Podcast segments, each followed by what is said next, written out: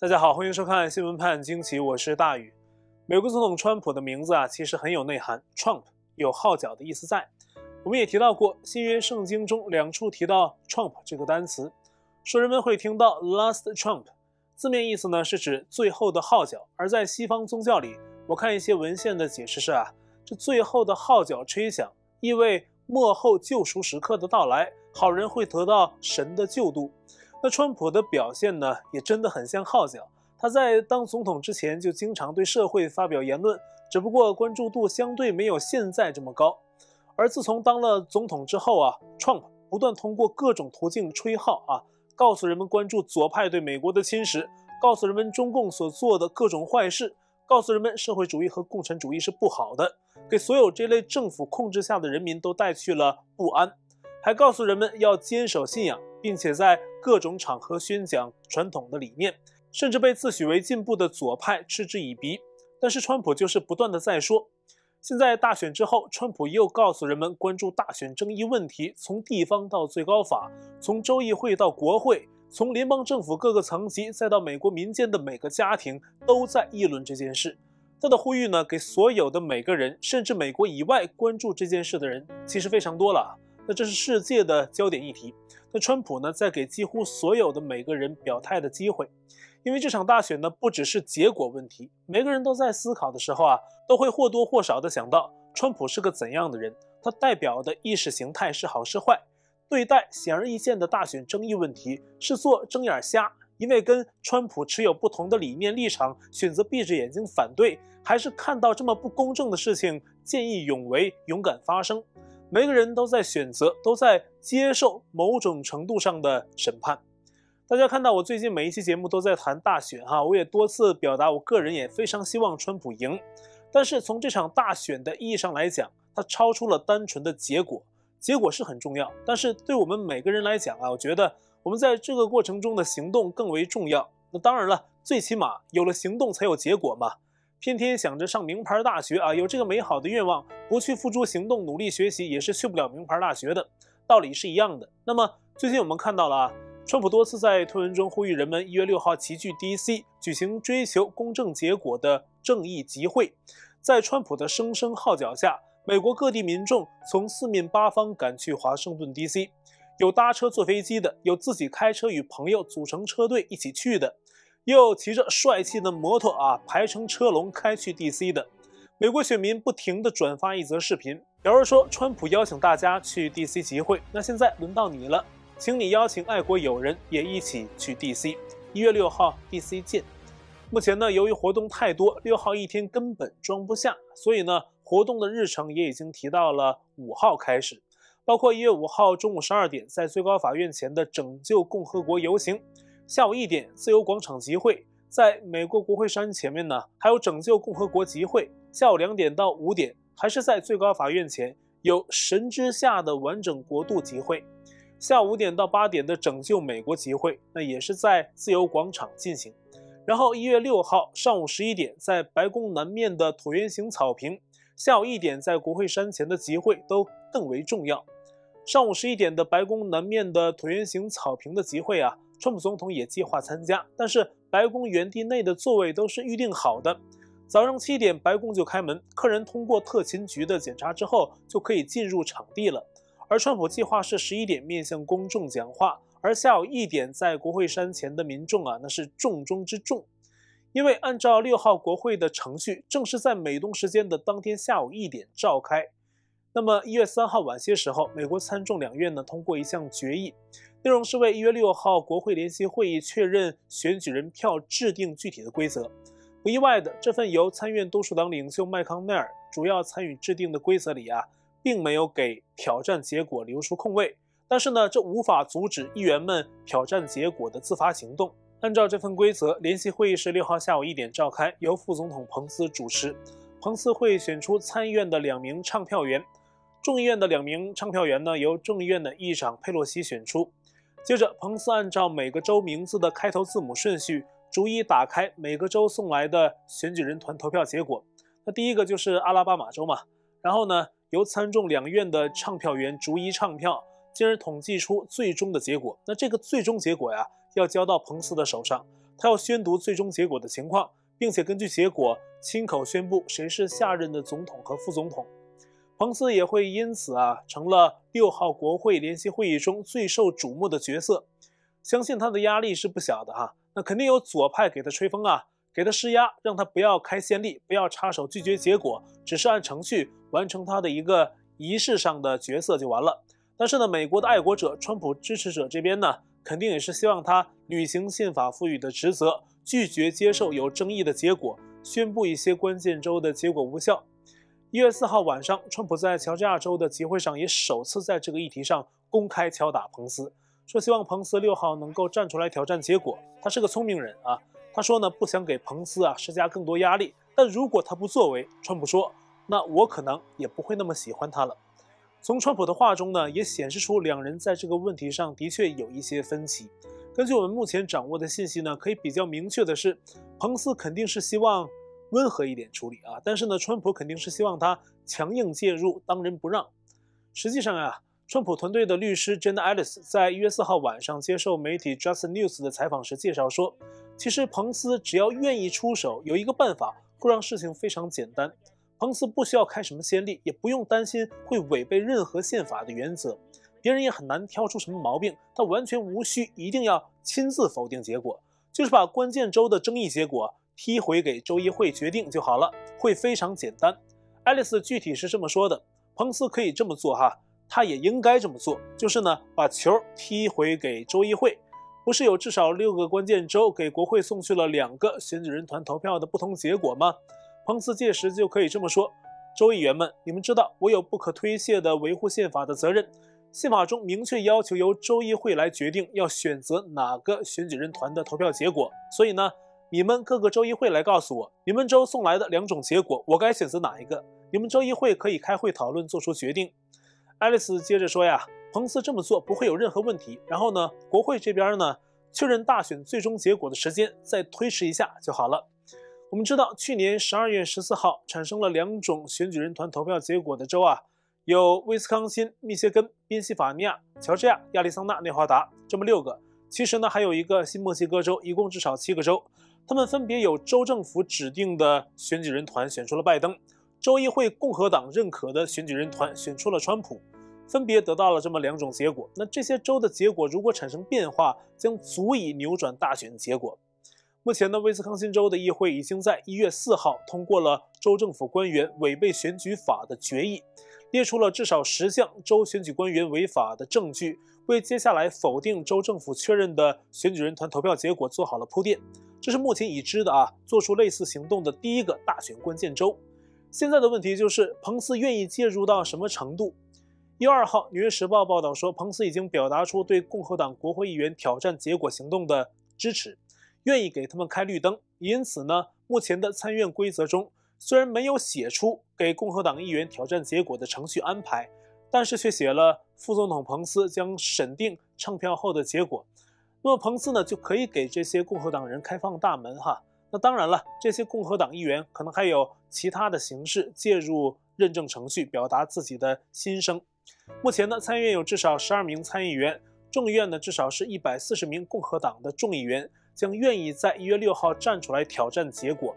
彭斯除了表达出支持挑战结果的信息，他在一月四号的乔治亚州另一场助选集会上也做了一番表态。他在演讲的时候啊，台下选民呢，有人高声呼吁说：“我们希望你在一月六号做正确的事。”彭斯回答说呢：“我知道大家对选举心存疑虑，我向你们保证，我与成千上百万的美国人一样，对投票违规行为感到忧虑。我保证，到一月六号，我们将在国会度过美好的一天。我们将听取反对意见，我们将听取证据。但是呢，如果一月六号国会不能扶持正义的话，有一些美国人可不是逆来顺受的啊，他们也有自己的方案 B、方案 C。”美国民兵组织联盟近日向华府政界发出通牒：如果截至一月十六号，联邦政府各机构不能阻止拜登上台，那他们就要采取行动了。美国民兵组织联盟由美国七个主要的民兵组织组成，该联盟啊，没有什么条条框框的规矩啊，大家就是因为一个宗旨走到一起的，守护宪法，保卫美国。这个民兵联盟的相关声明中啊，他们说。美国正受到国内腐败势力还有国外共产主义势力的双重攻击，国家处在危难关头，如果一月十六号联邦政府不能阻止拜登上台，那么届时呢，他们将分阶段在国内行动，阻止拜登在一月二十号宣誓就职。而他们也宣称自己绝不会开第一枪，但是任何反对力量开第一枪的话，他们会正式宣战。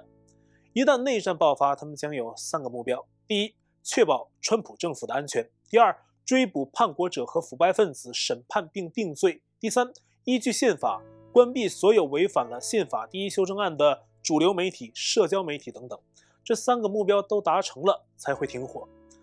我跟大家说呀，这是一个真实的联盟的一个真实的声明啊。其实呢，这是一个非常重磅的宣言。他们也没有说笑。这个联盟里的很多人都当过美军的士兵、特种兵，还有警察等各类执法者。当然了，谁也不希望走到这一步。我们继续关注一月六号国会的动态。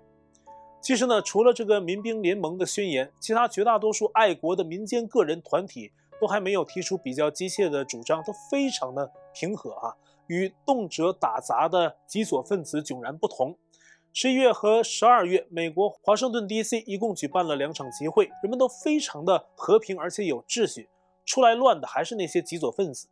但是 DC 大家知道啊，美国的这个首都啊是深蓝的，就是好多的民主党人，其中呢好多变成了极左分子。那这个 DC 市长啊也是个极左派。过去呢，在去年夏天，极左派 BLM 在 DC 打砸烧闹事儿的时候。无论川普政府怎么呼吁，这个市长都反对动用地方的国民警卫队这种军事力量进入 DC 维护秩序。但是一月六号，美国爱国者在 DC 的聚集活动，这 DC 市长啊，早早主动调拨三百四十名国民警卫队进驻了城市，美其名曰维护秩序，并且呢，还让其他在 DC 区域的国民警卫队士兵待命。这个 DC 市长的名字也挺好啊，他叫缪里尔·鲍泽。我差点看错，看成是缪里沼泽。而最近在参议院第一个站出来宣布挑战结果的参议员 Josh Hawley，他在 DC 的家一月四号晚上遭到了极左安提法分子的骚扰，但是呢，却没有 DC 警察有效的驱赶行动。这些极左派呀，足足在 Josh Hawley 家门口撒泼了一个多小时。当时他刚好不在家，只有自己的妻子还有刚刚出生的孩子。这些极左分子啊，用的理由非常冠冕。说什么是守夜行动啊？要警告就是哈里放弃毫无根据的抗争。他们疯狂的砸门呐，用扩音器高声喊话，发出威胁警告，还有涂鸦行为啊，举动也吓到了就是哈里的邻居们。可笑的是呢，这帮人啊，有的手里还举着蜡烛当道具，真是跟中共那些流氓分子学得越来越像了，打着最正义的旗号啊，干着最龌龊的事儿。这是哈里一月五号上午发出推文反击，说你们这帮人渣，我不会被吓到。他真是这么说的哈，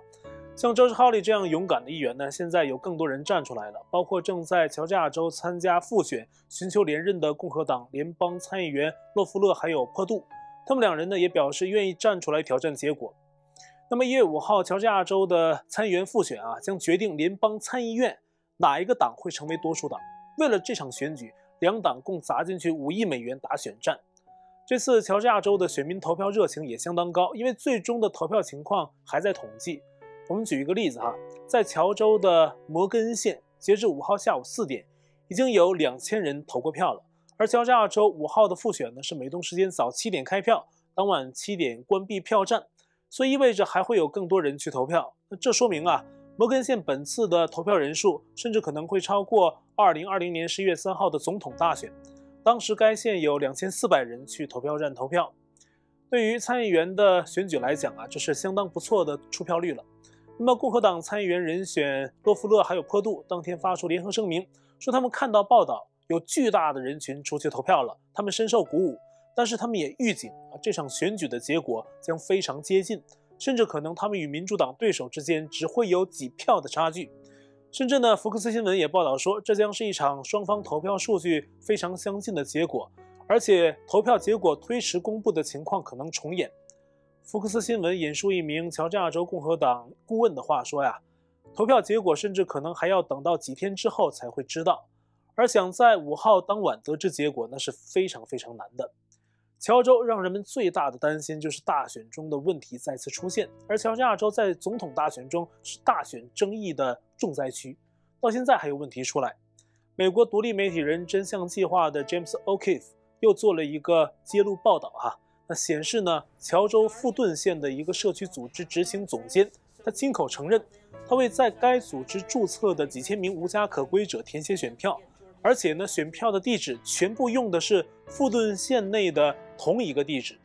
还有其他的新的问题被曝光出来，在加州首府沙加缅度的一个仓库，人们发现装着 Dominion 投票机的包装箱上面分明写着 “Made in China”，中共国制造。而美国媒体报道说，中国制造的电子产品很可能多数啊都含有间谍软件，安全隐患很大。就是有这么多的疑点，还有更多实实在在的证据，但好像呢有人就是看不见，或者说不想看。一项最新消息显示啊，美国代理国防部长米勒应该还是没有允许拜登团队重启跟五角大楼的交接程序。十名前美国的国防部长，包括川普之前任命的两个人埃斯珀还有马蒂斯，联合致信美国国防部，要求启动跟拜登的交接。他们的理由是不及时交接，如果拜登上任，那么美军会很被动，可能会出现危险。相关拒绝交接的官员呢，也将面临职业生涯和法律上的后果。其实就是施压米勒了，但是关键是啊，川普政府根本就还没有啊要拜登接手白宫的想法。那么在节目的最后呢，我们再来简单关注一下中国大陆的消息。中国大陆的疫情持续蔓延，我看网上报道啊，辽宁省的一个村子有中共干部手持镐头啊，站在村口执行封闭任务，不让任何人出去，宣称谁出去打死谁。河北省病例一夜暴增，当地一月四号新增确诊十四人，无症三十人。河北的部分村庄呢，又开始封路封村。距离石家庄不远的一个叫小果庄村的地方，成为近期大陆的第一个高风险区。村内穿防化服的人随处可见，而且民间传出消息说，河北省会石家庄的第五医院已经有大约一百名医护感染，好几个小区都有确诊了。官方已经传出消息说，可能最近几天就要封城了。在疫情紧张的同时，习近平当局发布了二零二一年中共中央军委一号令，要全军确保全时待战，随时能战。中共经常用这种形式转移视线，并不一定真的敢打仗。不过呢，现在中共在台海、南海、中印边境都不安稳，也确实进入了多事之秋。如果党魁什么时候脑子热起来做点什么事儿啊，依中共的疯狂程度，也都是不能排除的因素。但是呢，我总是觉得中共不动兵则已，动兵毁的可能是自己。而习近平当局对内部呢已经开启杀戒，最新一个倒霉的贪官是华融的赖小民。最新消息指啊，他被判了死刑，贪污款项合计超过十八亿人民币，自己私藏赃款的小金库也被曝光。因为害怕追查呀，所以他要求行贿者都是给他现金，然后呢，他再藏到这个小金库里面。久而久之，这个小金库被塞得满满的。可用他自己的话说呀，他根本也不敢随便花，因为怕被查。到头来呢，全都被中共党给拿走了。但是要说中国最有钱的人呢，大家往往想不到贪官，因为贪官的钱贪再多都藏着。可是那些民营企业家可都是在排行榜上的，马云就是最好的例子。也不知道金钱给他带来的是福还是祸，